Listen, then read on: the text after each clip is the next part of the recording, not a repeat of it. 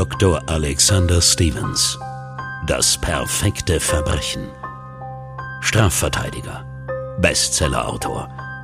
Deutschlands Anwalt für die besonderen Fälle. Dr. Alexander Stevens öffnet die Akten seiner spektakulärsten Fälle.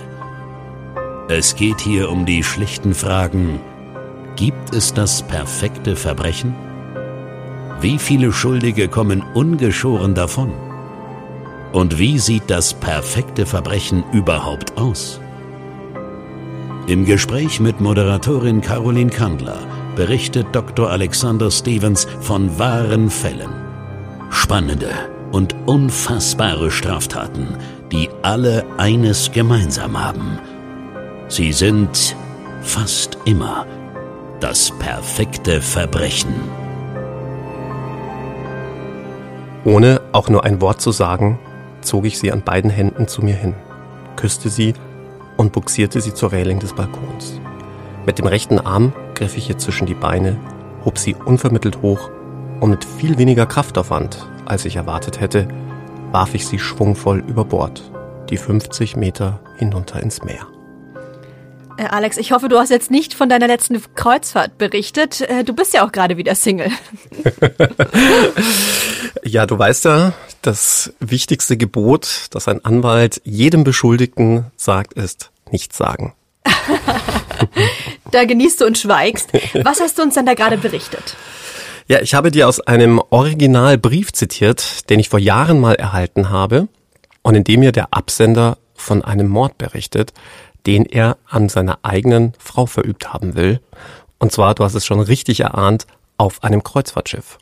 Hast du eine Idee, warum er dir diesen Brief geschrieben hat? Und vor allem, was steht da alles drin?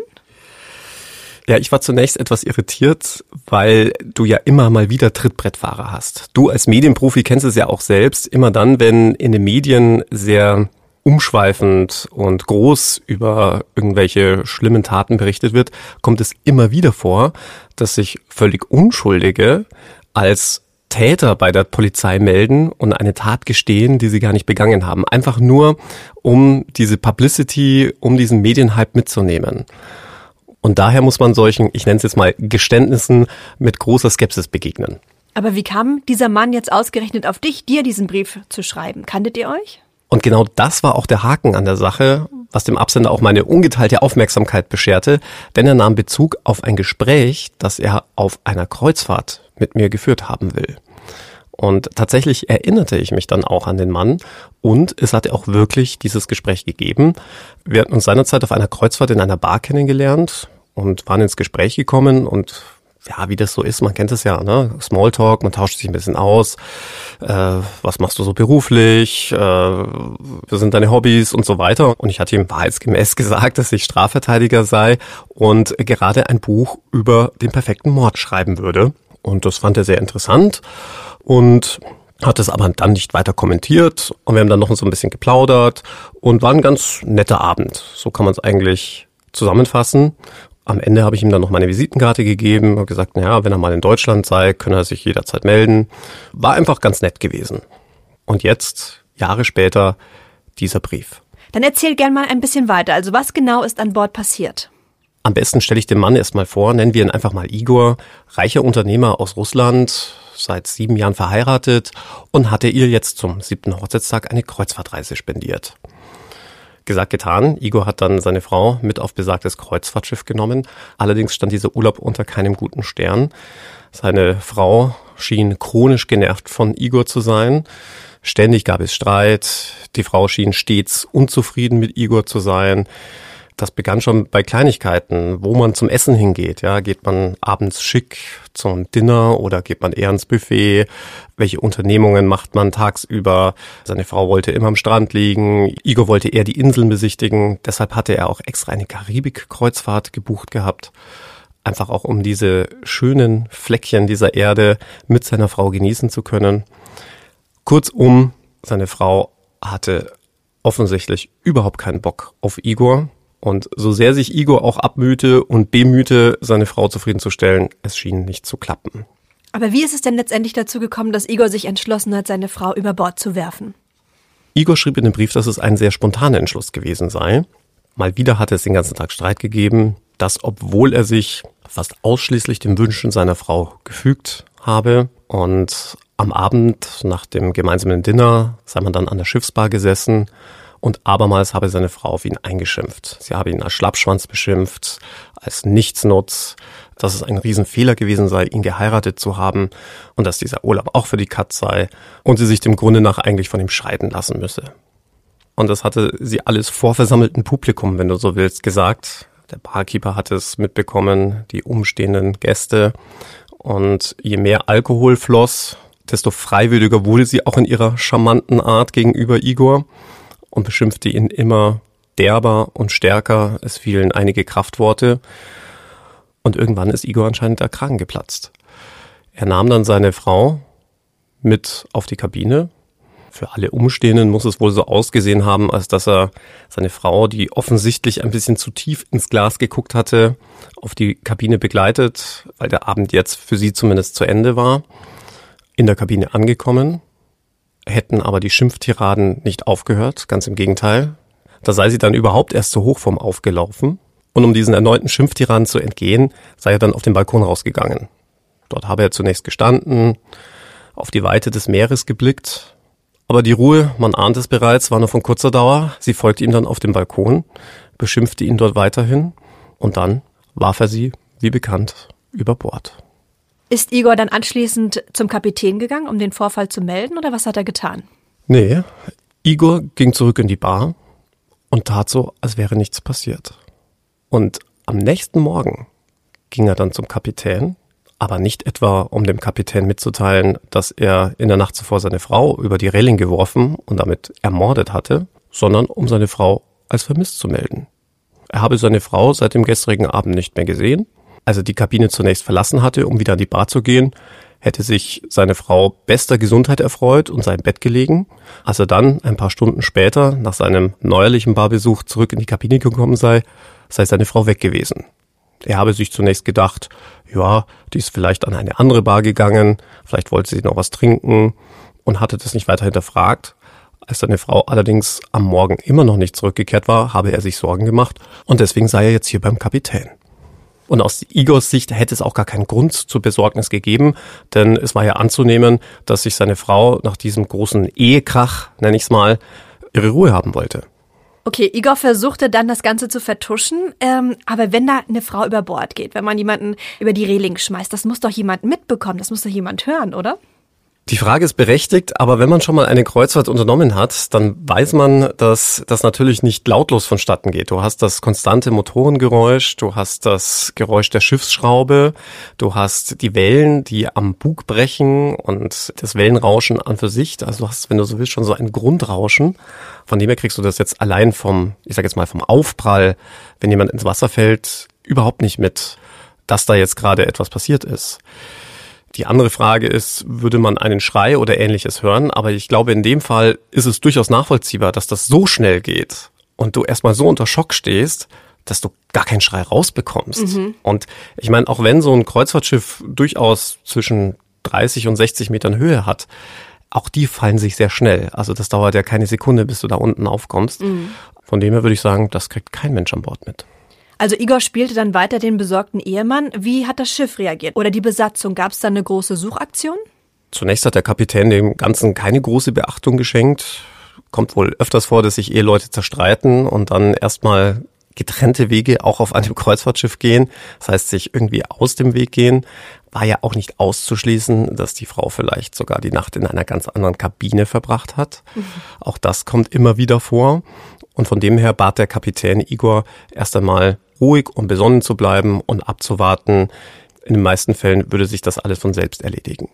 Das fiel Igor wahrscheinlich dann nicht besonders schwer, da ruhig und besonnen zu bleiben. Aber irgendwann muss man doch gesucht haben, oder?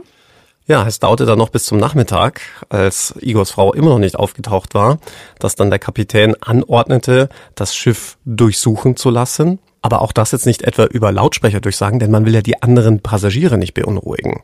Von dem her hat das Personal da eher, ich sage jetzt mal, verdeckt ermittelt und alle Winkel des Schiffs abgesucht. Auch das dauerte nochmal eine ganze Zeit.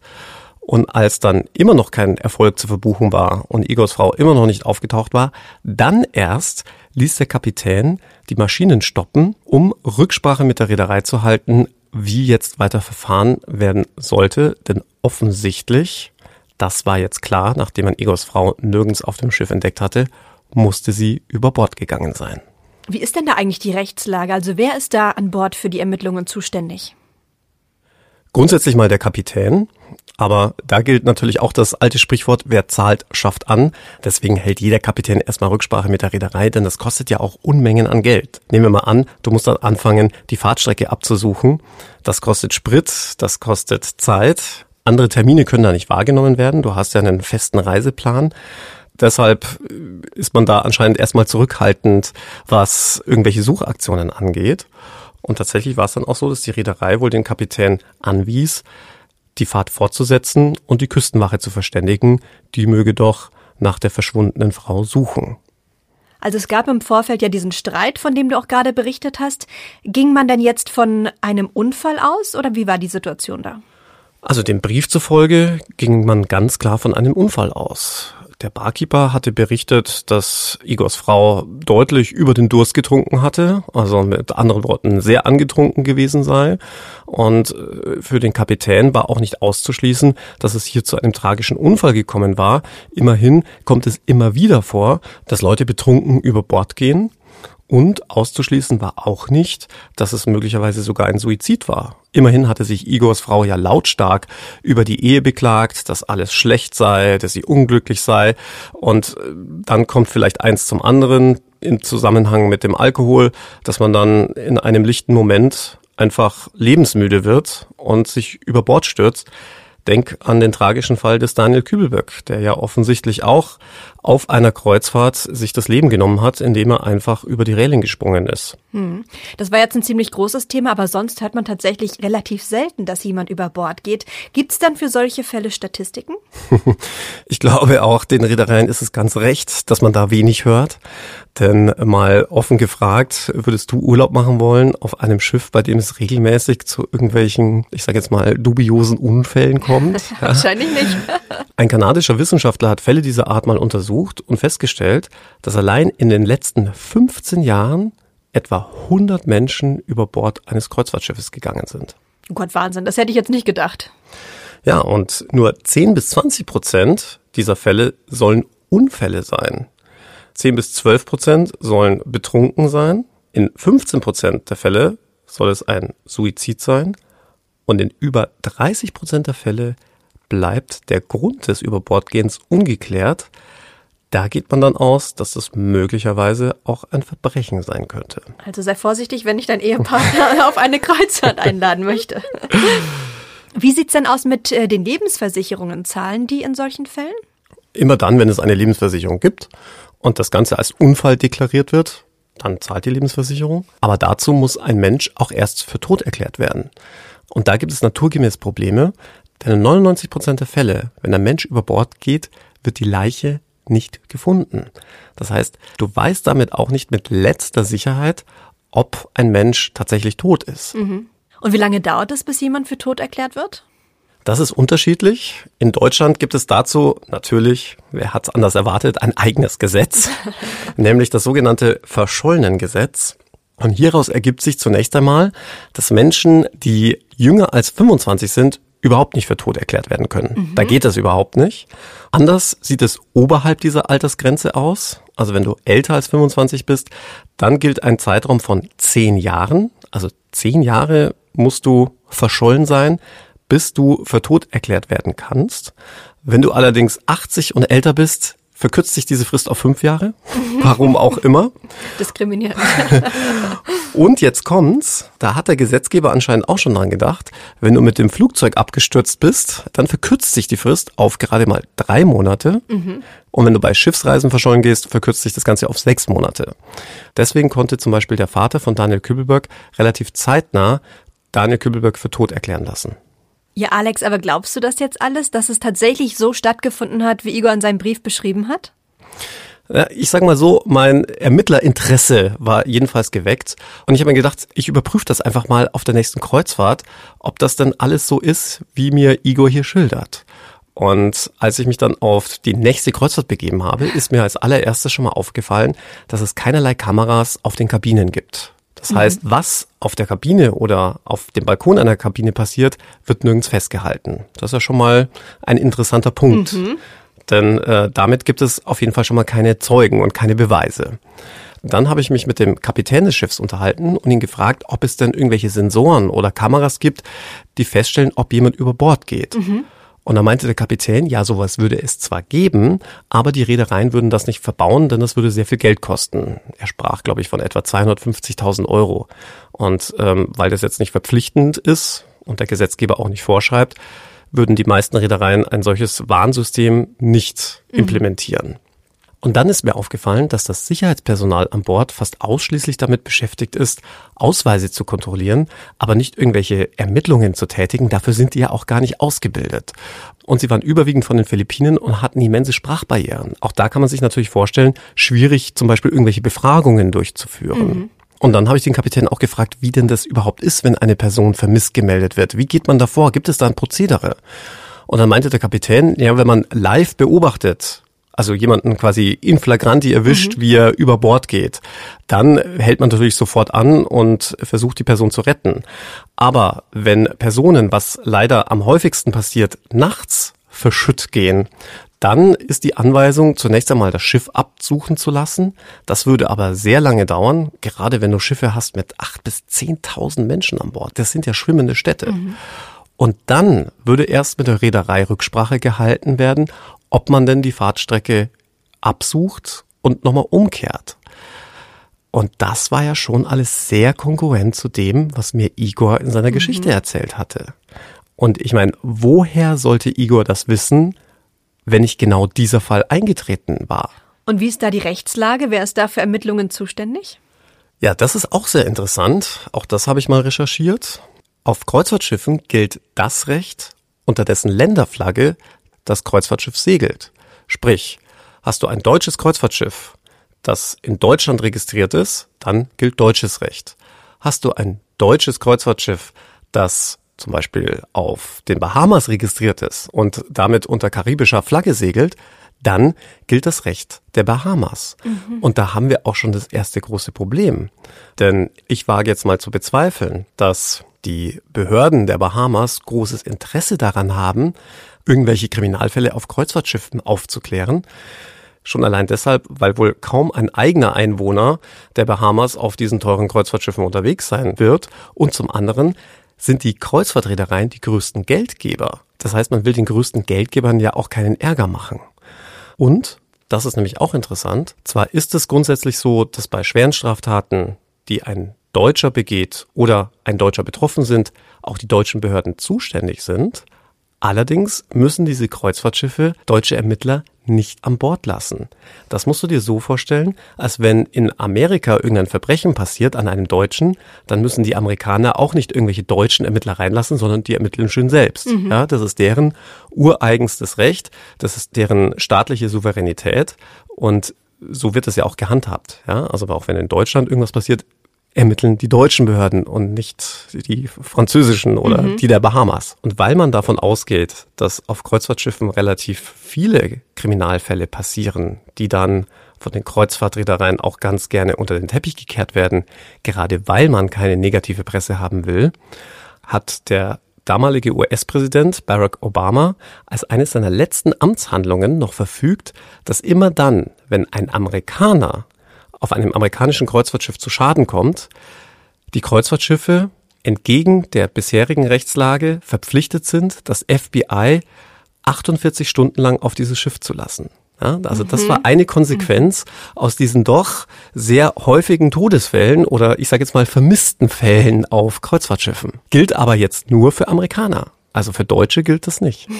Hier offenbar also noch eine Lücke im Rechtssystem. Ähm, wie ist es dann mit Igor weitergegangen?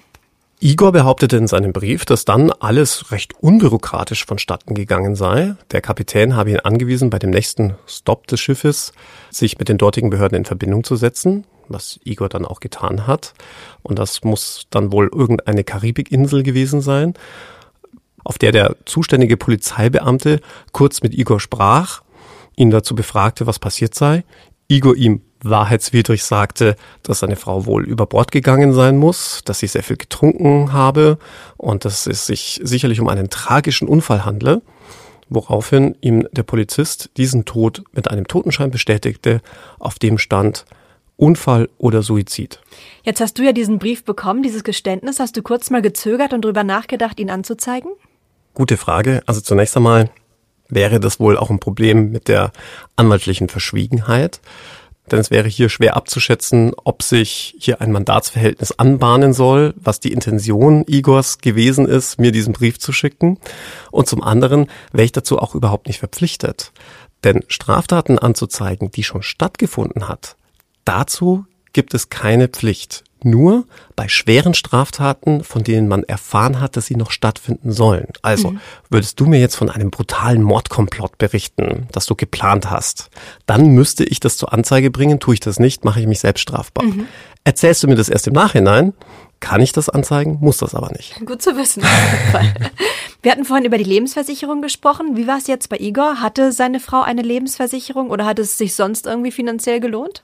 Also Igors Intention schien ja eher zu sein, die Frau aufgrund der Hasstiraden loszuwerden. Ich glaube nicht so sehr aus Habgier.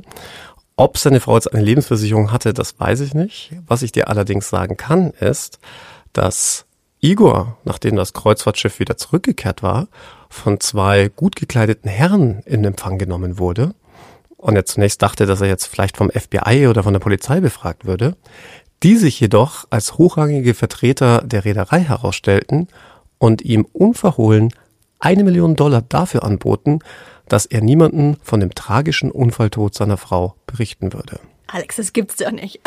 Das wäre ja nicht nur der perfekte Mord, sondern ja quasi der ultimative Mord, wenn er dafür dann auch noch Geld bekommt. Ich hoffe, das ist jetzt nicht der Grund, warum du so gerne auf Kreuzfahrten gehst. Glaubst du das? Gibt es das tatsächlich? Das klingt doch schon sehr abstrus. Dass die Reedereien Geld bezahlen? Ja. Also ich könnte mir das schon gut vorstellen, denn die Reedereien setzen wirklich alles daran, dass Verbrechen und Kriminalität im Allgemeinen, die auf Kreuzfahrtschiffe verübt wird, nicht an die Öffentlichkeit gelangen. Ich habe zwei Beispiele für dich, die ich recherchiert habe. Es gab 2016 einen Fall, bei dem einem Steward aufgefallen war, dass eine Frau mehrere Tage lang ihre Kabine offensichtlich nicht mehr betreten hatte, denn ihr Bett war immer noch genauso gemacht, wie er es am Tag zuvor hinterlassen hatte. Es war nichts verändert in der Kabine, sie sah nicht benutzt aus. Und am fünften Tag meldete er das Ganze dem Chefsteward, dem lediglich sagte, er solle sich bitte um seine Arbeit kümmern und sich nicht in Sachen einmischen, die ihm nichts angehen. Als das Schiff dann nach zweiwöchiger Kreuzfahrt zurück im Heimathafen einlief und die Frau immer noch nicht aufgetaucht war, hat man nicht etwa die Familie verständigt oder irgendwelche Angehörigen oder gar die Polizei.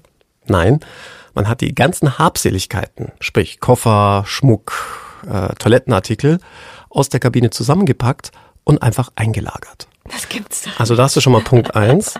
Und dann gab es noch einen weiteren Fall. Da war eine Frau auch offensichtlich über Bord gegangen.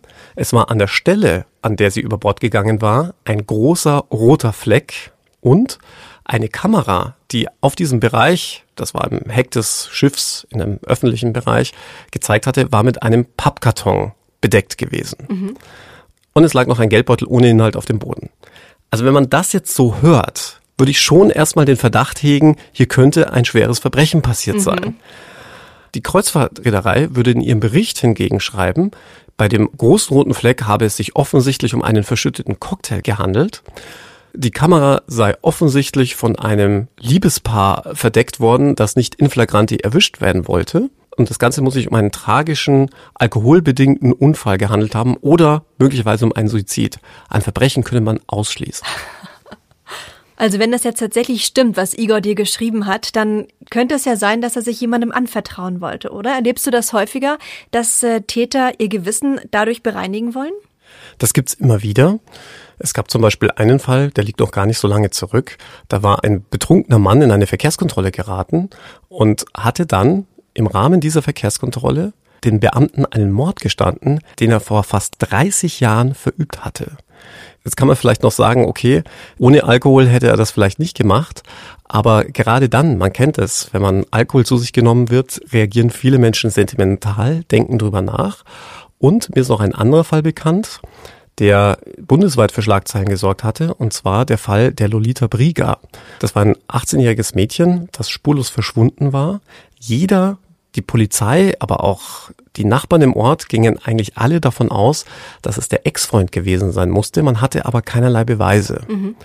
Und 30 Jahre später, nachdem es einen Aufruf in der Fernsehsendung Aktenzeichen XY gegeben hatte, hatte sich dann plötzlich ein Mann gemeldet, der aussagte, bei der Leichenbeseitigung von Lolita Brigger mit dabei gewesen zu sein und konnte dann bestätigen, dass der Ex-Freund der Täter war. Auch da hatten die Polizisten ganz bewusst an das Gewissen irgendwelcher Mitwisser appelliert und im Nachhinein stellte sich heraus, dass dieser Mann, der bei der Leichenbeseitigung geholfen hatte, nur deshalb sein Mitwissen offenbart hatte, weil auch er jetzt eine 18-jährige Tochter habe und die Polizisten in dem sehr emotionalen Auftritt im Fernsehen gesagt hatten, was würden sie denn machen, wenn sie eine 18-jährige Tochter haben und die plötzlich verschwindet. Alex, jetzt nochmal zurück zu Igor. Du hast von dem Angebot erzählt, von der 1 Million. Hat Igor dieses Angebot angenommen? Das kann ich dir jetzt mit letzter Gewissheit nicht sagen, ob er dieses Geld angenommen hat, denn Igors letzter Satz in dem Brief war, seien Sie versichert, Sie werden nie wieder von mir hören. Ja, also war es nicht das perfekte Verbrechen, sondern auch noch das ultimativ perfekte Verbrechen.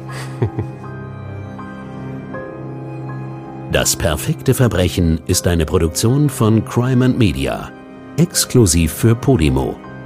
Sollte es euch gefallen haben, Hört gerne auch True Tinder Crimes mit Dr. Alexander Stevens, wenn das zweite Date beim Anwalt landet. Exklusiv bei Podimo.